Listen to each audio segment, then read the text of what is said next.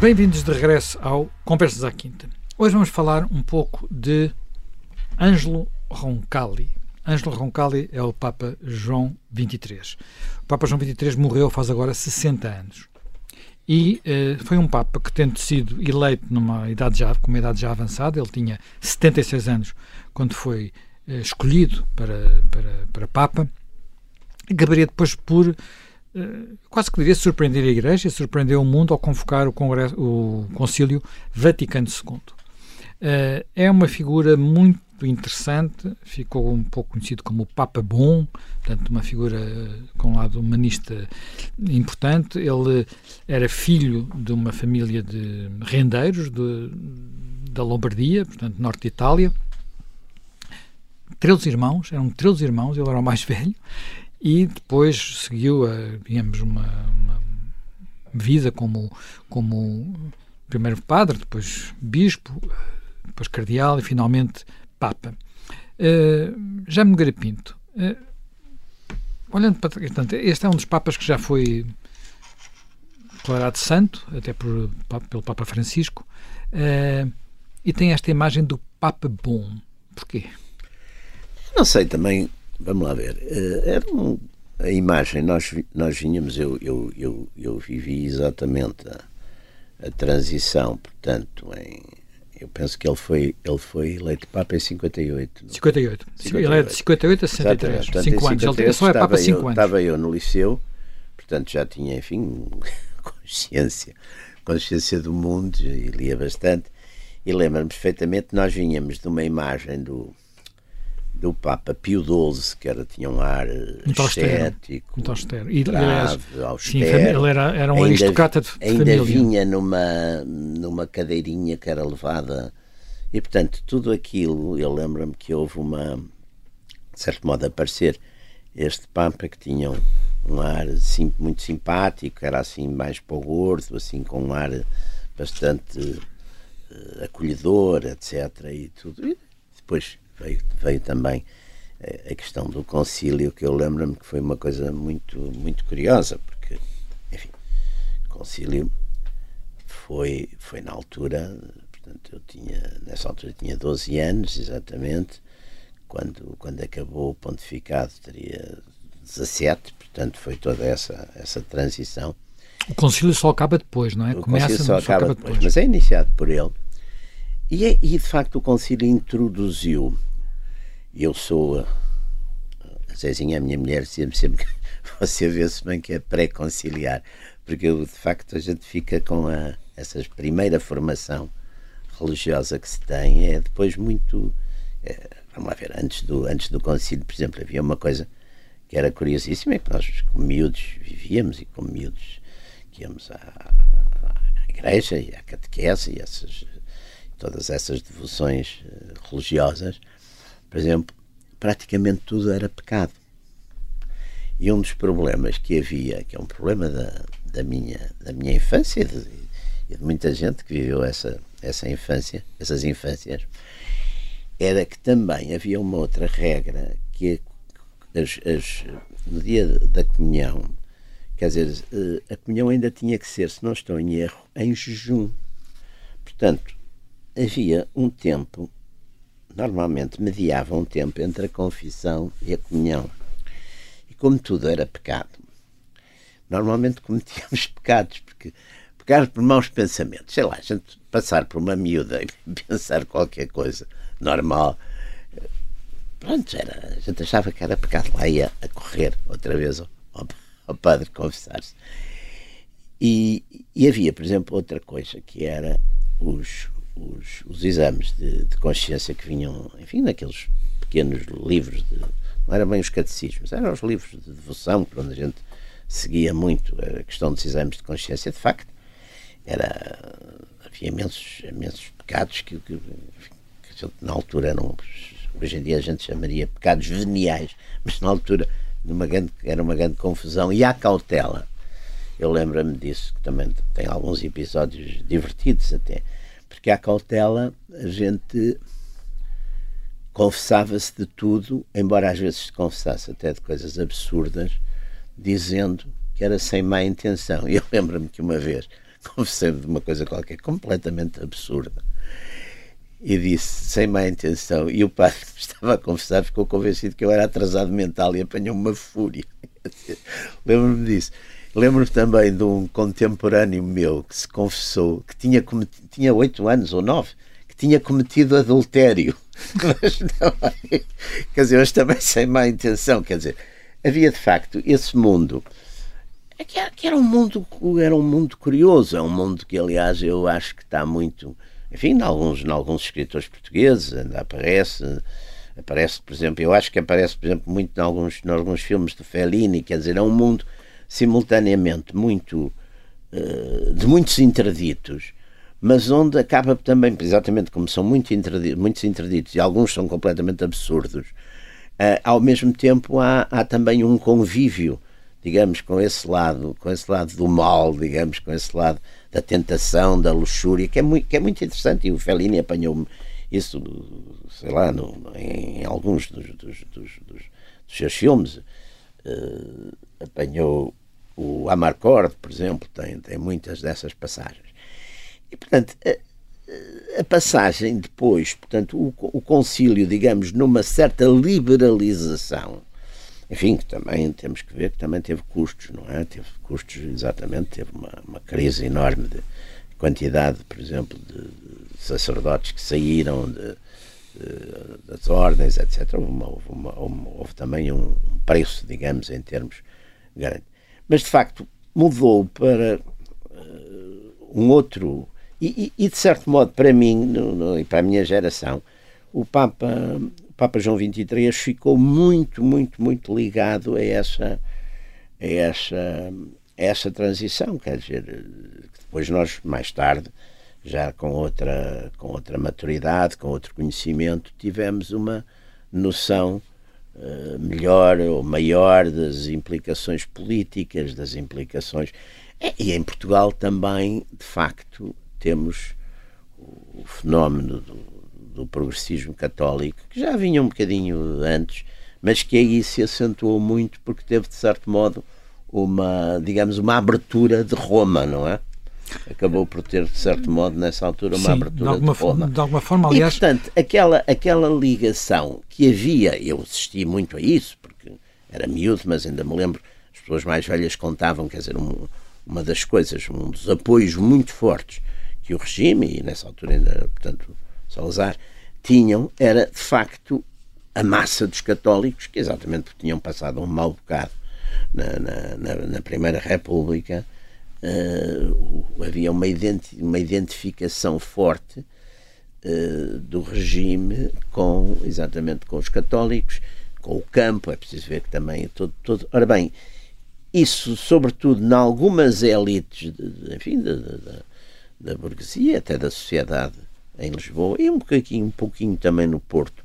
No Porto o fenómeno na altura foi ainda muito, muito, muito tenue, mas refletiu-se exatamente num, numa certa quebra uh, a nível de elites, praticamente. Já houve depois alguns fenómenos que, enfim, também. Mas nessa altura não, não se dava por isso, eu não dava por isso.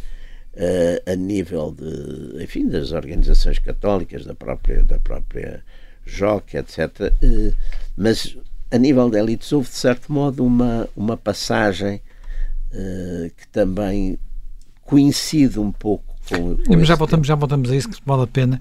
Mas antes disso, já me, já me, já me gama. Esta igreja pré-conciliar, se não tivesse evoluído, uh, teria morrido? Não. Desculpa, a pergunta ah? não é comigo. Não, não, não é consigo. Não, quando digo que teria morrido, teria. teria quer dizer, a igreja tem, nenhuma, uma, tem a igreja, sobretudo nos não, mundos envolvidos. Não acho que teria morrido, mas eh, teria ficado mais reduzida no seu impacto na sociedade e possivelmente teria dado espaço para as igrejas evangélicas e para um laicismo mais acentuado, mas sobretudo teria digamos, aberto o caminho para alternativas vindas de um campo abstrato da reforma que não tinha tido materialização em Portugal e que encontraria aí algum espaço, tanto mais que essas organizações têm apoios e têm, para se poder expandir, mas não sei se isso também produziria algum resultado. Possivelmente haveria era o aumento de um campo de indiferença, de afastamento dos atos litúrgicos tal como estavam programados e concebidos, embora fosse possível que as pessoas não abandonassem o íntimo das suas convicções, mas pelo menos se fossem retraindo progressivamente de uma prática liderada por aquele tipo de instituição. Portanto, haveria aí um certo desfazamento. Eu penso que é a consciência disso que leva, que leva, que leva João 23. Uh, é porque João 23, João por exemplo, 23, né, numa questão que é muito sensível com Pio, com Pio XII, que é a relação com, uh, enfim, com os judeus e, e, e, o Holocausto, ele é alguém que procura, inclusivamente, enfim, há quem, ele não, não foi considerado justo entre as nações, o, o João, João 23 mas há quem defenda que ele devia ser, ao contrário de Pio XII, que tem sempre aquela discussão sobre, aqueles debates sobre o, uh, se fez o, tudo o que podia ter feito. Uh, João, João 23 é um, feito uh, bispo no tempo ainda do Pio XII. e ele tem como elemento fundamental da sua formação o bispo de Bergamo, que é também nomeado por Pio XII, Marini Tedeschi, que é um homem muito avançado para a época. E ele é designado seu secretário particular e acompanha muito a ação pastoral. E é muito influenciado pelas ideias dele. Isso marca-o profundamente. Uh, João 23 não é um teólogo, embora tivesse sido ocasionalmente professor de teologia do seminário, mas é um homem dotado de grande sensibilidade pastoral, de grande sensibilidade para o contacto humano, facto de ser de uma família muito numerosa, de origem rural, nas proximidades de uma cidade grande, e também a circunstância de rapidamente esses elementos terem sido valorizados pela própria Igreja. Ele faz o serviço militar, de uhum. infantaria, e depois, na Primeira Guerra Mundial, faz o serviço militar, primeiro como cabo na área, como sargento na área da saúde, e depois como capelão e aí já é capitão. Ou seja, é, é, alguém que tem essa origem familiar, é alguém que tem essa experiência de contacto com a guerra, porque a Itália entrou em guerra, e depois é projetado nos círculos da Igreja de Roma por essa ligação que tem uh, ao bispo Tedeschi. E aí vão escolhê-lo, uh, digamos, para a área diplomática. Uh, ele tem posições na Bulgária, na Grécia e na Turquia e adquire contacto e conhecimento por essa via com o quê? Com o mundo islâmico e também com as igrejas ortodoxas. Por isso ele vai ser alguém muito aberto a esse diálogo. Em segundo lugar, na Turquia, ele vive uh, o problema uh, dos judeus uh, e toda a forma como foram tratados pelo nazismo, e ele está na origem da, da salvação individual de um vastíssimo número de judeus que, graças a ele, conseguiram obter vistos para transitar e mudar de países.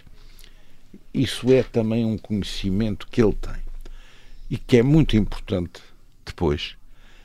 A seguir, ele é colocado no final da Segunda Guerra Mundial como núncio em França durante sete anos e tem que lidar com a questão da depuração e das pressões da resistência francesa no período primeiro do de Gaulle e depois da Quarta República para o afastamento de alguns dos bispos mais implicados com o regime de Pétain.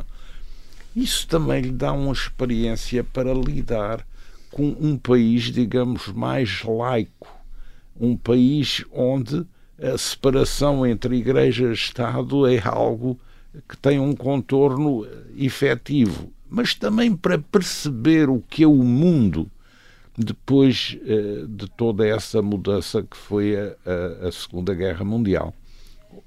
Depois é designado para dirigir a congregação uh, uh, da propaganda Fidei, que no fundo é a congregação que trata da evangelização, de como transmitir o catolicismo uh, ou a povos que ainda não são, ou mesmo aos próprios povos que, sendo, diz, é? precisam de ser refrescados na sua memória.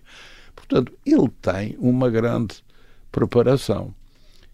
E ele tem também, portanto, ele vem de Pio XII por via Tedeschi. Uh, isso dá um certo conforto porque uh, João 23 não é um progressista radical, é um homem aberto.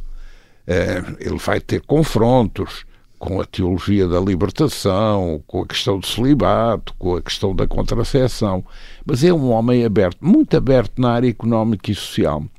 Isso ele herda do bispo de Bergamo, que era um homem muito empenhado na ação social e também no apoio ao Partido Popular Italiano e a uma certa demarcação dos católicos em relação ao fascismo italiano. Portanto, aí também, sem grande exagero, mas com alguma convicção.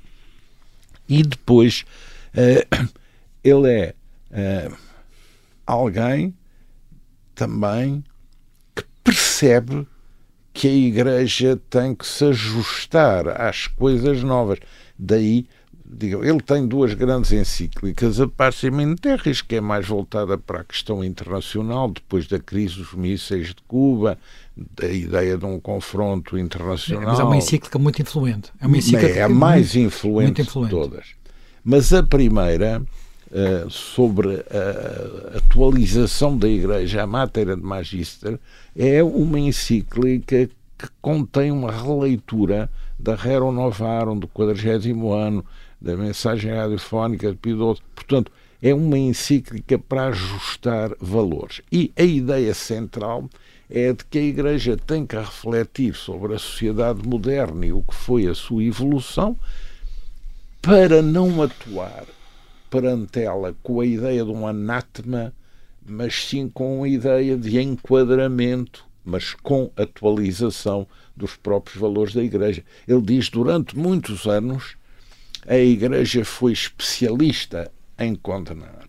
E é necessário que a partir daqui a Igreja seja mais aberta à palavra perdoar, à palavra compreender, à palavra ver com um olho misericordioso aquilo que se passa e procurar perceber que mesmo as pessoas que erram podem fazê-lo não por sua culpa, mas por sua circunstância e que é preciso ir encontrar aí um caminho para as recuperar. Portanto, ele faz privilegiar um método de diálogo com a sociedade e não de anátema contra a sociedade. Portanto, é uma versão diferente dos sílabos, embora ele tenha sempre o cuidado de fundamentar nas suas encíclicas passos de abertura gradualistas com citações dos seus antecessores, onde ele vai buscar algum conforto para a evolução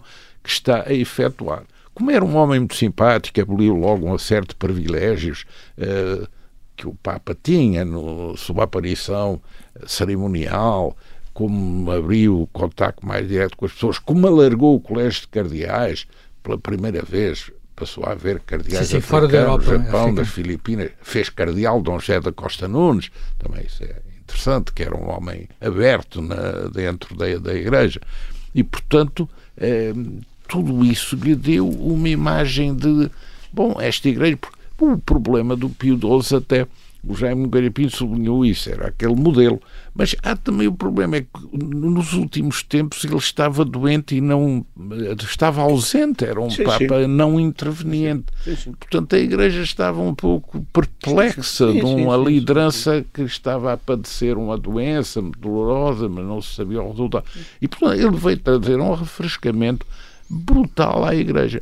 E depois a circunstância de, pela primeira vez na história, um Papa dirigir uma encíclica não apenas aos católicos, mas às pessoas de outras confissões religiosas e até sem confissões religiosas, dizendo esta encíclica está também destinada a todas as pessoas de boa vontade. Isso foi uma coisa que marcou profundamente a viragem, viragem. na Igreja e deu um segundo fogo à Igreja Católica. Bem, nós terminamos a primeira parte do Conversas à Quinta, estamos de regresso dentro de alguns minutos. Estamos de regresso para a segunda parte do Conversas à Quinta. Estamos a recordar a figura de João 23, eh, que faz 60 anos que, que faleceu.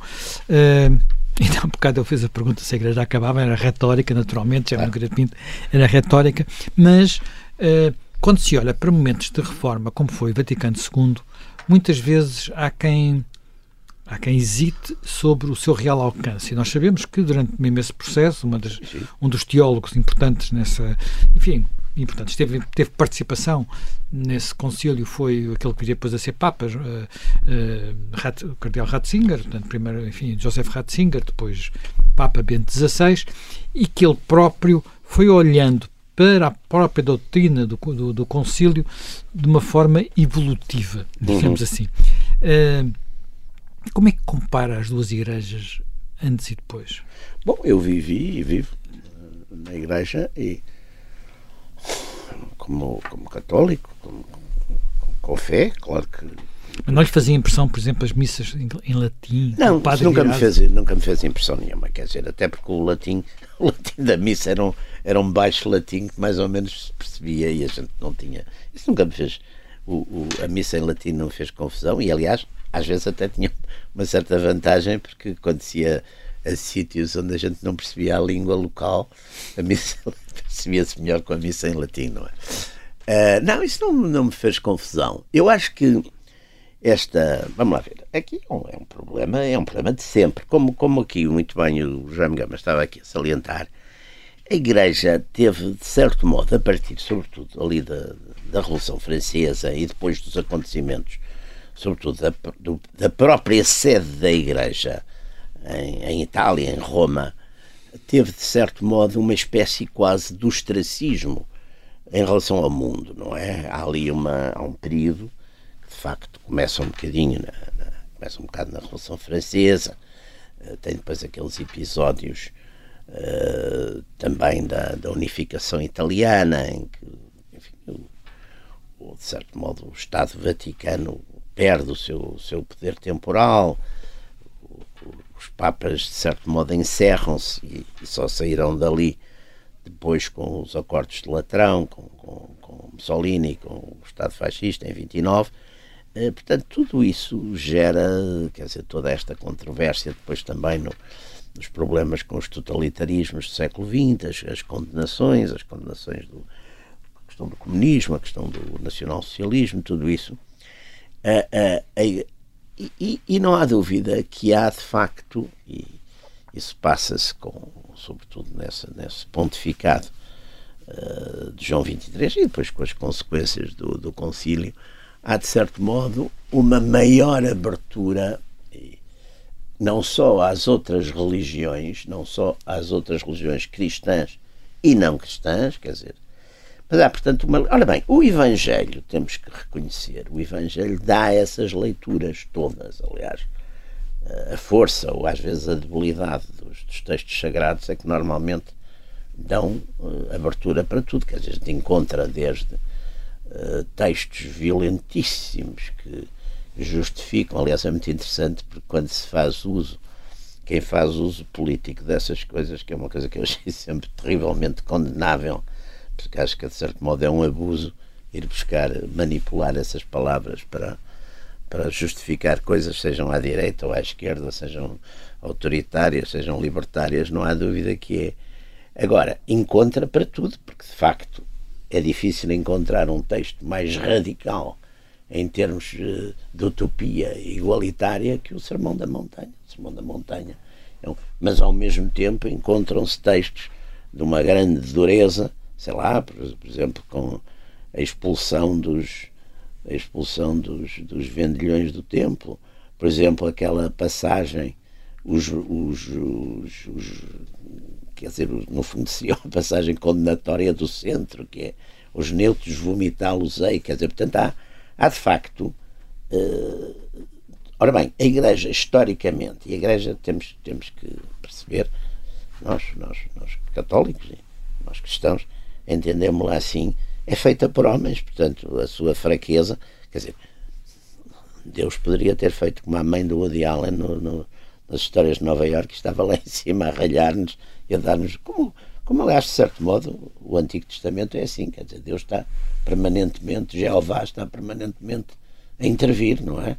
Manda fogos, abre o chão, está ali sempre em cima do acontecimento. Quer dizer, e de facto, a, vinda de Cristo e a passagem para, um, para uma nova, para, uma, para outro tempo, é essa mudança, quer dizer, de certo modo, não há, deixa de haver essas permanentes intervenções, o que não faz com que as pessoas, ou que os homens, os tais homens que essa gente vê na história da Igreja nesse aspecto é impressionante, porque há fases da história da Igreja em que praticamente os papas são de famílias importantes italianas ou até romanas. Dizer, a gente vê ali séculos, são, são papas Médicis, papas de Ferrara, papas de, de Roma. Borgia. Era quase um poder temporal, mais Sim, do que é quase ali. É, quase, é uma coisa impressionante. Papas como Júlio II, uh, de armadura, a cavalo, a comandar tropas, todas essas coisas. Tudo sim, isso. para não falar dos Borgia. Quer dizer, sim, para não falar do, do Alexandre VI, do Borgia, não é? Que é assim, mas, sim, mas quer dizer, o, o, o Borges é um exagero de, um, de, um, uma certa temporalidade que se observava, aliás, no, eh, a gente vê daí também, vê nos textos, por exemplo, do, do próprio Maquiavel, vê eh, que aquilo é uma época, de certo modo, de grande revisão e em que está debaixo de, de, de quer dizer, estão esses contrastes profundos entre a ligação, não é? A religião como ligação, de facto, à transcendente, e depois uma preocupação ou um domínio de coisas do mais uh, humano e do mais uh, de, aspectos de interesses políticos, uh, paixões, dinheiros, tudo, tudo aquilo, tudo numa grande mistura, não é?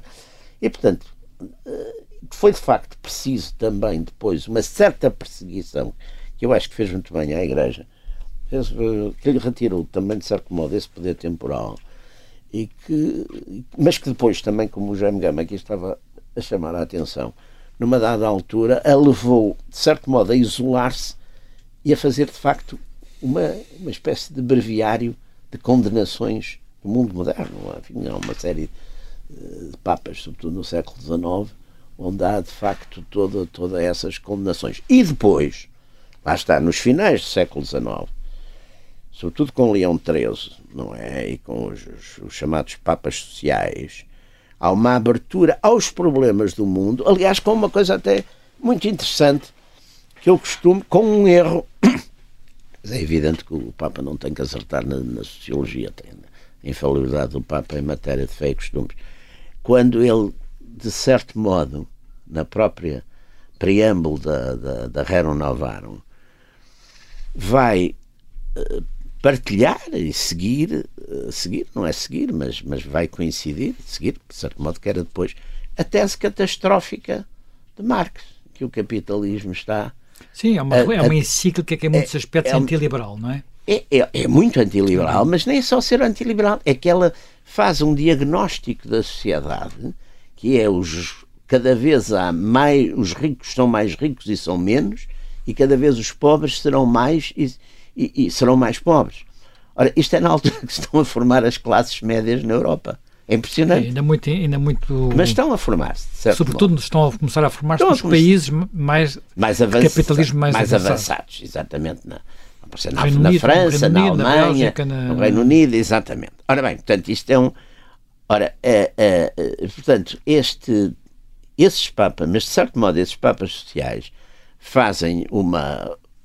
Outra coisa muito interessante, que a Igreja também. Também faz o ralliement em relação à República em França. Quer dizer, os interditos, a Igreja está muito ligada à monarquia e a monarquia à Igreja, e de certo modo, a monarquia também estava ligada um bocadinho à monarquia absoluta. Tudo isso se vai desligando. E, portanto, de certo modo, há um, há um, há um, há um aproximar do espírito do mundo. E depois, agora, há coisas em que a Igreja, nesse aspecto, não se deu. Não se deu, por exemplo, na questão da vida. A Igreja continua a condenar o aborto, continua a condenar a eutanásia, não é? Quer dizer, portanto, nesse, nesses aspectos não se deu. Não, quer dizer, há, há, agora, há de certo modo uma, uma maior adaptação e, sobretudo, também há outra coisa. Isso aí foi o, foi o, o, Papa, o Papa João Paulo II fez muito isso. O Papa João Paulo II também percebeu que o mundo, que a Europa estava numa linha de descristianização, que aliás foi de certo modo reequilibrada pela, pela, pela Europa Oriental, chamamos-lhe assim, mas estava numa forte linha de cristianização e que, portanto, o futuro do cristianismo media-se muito mais no, em continentes como as Américas, não é? Ele faz, de facto, essa, essa linha. Enfim, eu penso que é, que é muito. E João Paulo II e João XXIII, de certo modo, terá sido muito. Embora fosse um pontificado muito curto, não é? Foi um pontificado muito curto e o próprio concílio, ele praticamente inaugurou, abriu no fim já do, do seu pontificado. Mas não há dúvida que ficou pelo menos simbolicamente, para bem ou para mal, não é? Uh, ficou ligado, de facto, a essa, essa, essa mudança. Uh, Jaime Gama, enfim, tendo com, o, com a religião uma, uma relação diferente, mas estando nos Açores, como é que lá, como é que sentiu que na sociedade portuguesa e nesse particular microcosmos foi sendo recebida, foram sendo recebidas estas transformações que vieram do Concílio Vaticano II? Uh, eh, olhe, o, o concílio um, teve seguramente repercussão, é evidente, mas eu, eu acho que teve mais repercussão uh, o, o, Papa João XXIII e as mensagens da Matéria de Magista e, sobretudo, da Passem em Terras, porque uh, acho que há ali pela primeira vez e pela divulgação que esses textos têm, é, uma transposição para dentro da Igreja e fora da Igreja de um conjunto de debates, porque os temas dessas encíclicas não são muito temas de teologia, são mais temas nem de liturgia, nem de organização São interna temas políticos e sociais, de alguma forma, não é? São os temas que no estavam em humanos. discussão, quer no plano político, quer no plano cultural. Eh, e, portanto, quando esses documentos surgem e começam a ser discutidos, eh, e há até colóquios que se fazem, eh, uns nas sacristias, outros, eu lembro-me, no liceu, em associações onde havia uma certa tolerância para poder reunir, na imprensa, de uma certa forma, há aí é, uma lufada de ar fresco, porque esses, as coisas estavam muito ritualizadas e repetitivas. É, e com aquilo há uma certa dinâmica que é, aliás, bem absorvida, por exemplo, pela ação católica, que pega nessas temáticas e, e as transporta para um, para um debate vivo. Para mim foi uma coisa admirável. Eu estava a Paz e Terres, apanha-me no final do quinto ano do liceu. Uh, e João 23 vem em simultâneo com John Kennedy. Hum. Uh, Sim, coincidem temporalmente, não é? Portanto, é... Coincidem. Sim. Uh, e isso uh, é um efeito cruzado. Eu lembro, porque no meio tradicional católico, depois há sempre aquela contrarreação, há sempre quem nos empreste o Porque Não Sou Cristão, do Bertrand Russell, uhum. os Sermões da Montanha e a Cova do, dos leões do Tomás da Fonseca eram os antídotos anticlericais que mais facilmente saltavam para a propaganda anti-fidei, se assim hum. pode dizer. Mas então, a, a, mensagem da, da paz em. E sobrepõe-se a isso porque vem trazer a questão dos direitos, a questão do reconhecimento eh, das novas classes trabalhadoras com direitos, reflexão sobre o capital, o trabalho, reflexão sobre os direitos políticos da reunião, da associação, a noção de que as mulheres estão a adquirir uma maior participação na vida pública, na família, na educação, no emprego, dentro da própria igreja. E depois também toda a introdução da temática da liberdade dos povos e da descolonização, que também traz ali um contributo muito forte a uma discussão que uh, não existia, porque não podia existir nessa altura no país e passou a existir. Bom, é óbvio que a mensagem a igreja, fundamental da mensagem Terres não é publicada na íntegra na imprensa portuguesa, porque aparentemente a censura não deixa. O Papa João XXIII, eh, temos que perceber, também tinha uma orientação política que é necessário recortar. Ele, por exemplo, proíbe a democracia cristã em Itália, proíbe os bispos, os bispos de fazerem campanha eleitoral nas eleições locais para a democracia cristã. Ele, de certa forma, procura reeducar a democracia cristã e favorece um pouco o diálogo com os socialistas e os sociais-democratas, sem excluir uma ponte tênue para o Partido Comunista Italiano, mas na base apenas da discussão de infraestruturas, não de doutrinas. Mas tem o cuidado de dizer que aquilo que a Igreja está a defender quanto ao direito de participação na vida política, quanto à liberdade de reunião, é que é compatível com o essencial dos regimes democráticos corretos. Eh, ele distingue também, tem a qualidade de fazer essa distinção uhum. e dizer isto que nós dizemos é compatível com aqueles regimes políticos em que a democracia é praticada de uma forma correta e de uma forma exigente. E depois, em relação, por exemplo, ao próprio eh, à própria propriedade, tem eh, salvaguarda o direito de propriedade individual, pessoal, mas diz eh, subordinada uh, à sua finalidade social, ou sem esquecer a sua finalidade uhum, social. Uhum. E depois, em relação ao próprio poder político, tem uma reflexão muito interessante que é a dizer necessariamente para nós o poder político tem uma fundamentação uh, numa ordem divina, portanto, Deus é que justifica a existência do poder, ele é necessário. Uhum mas ele é executado e exercido por homens.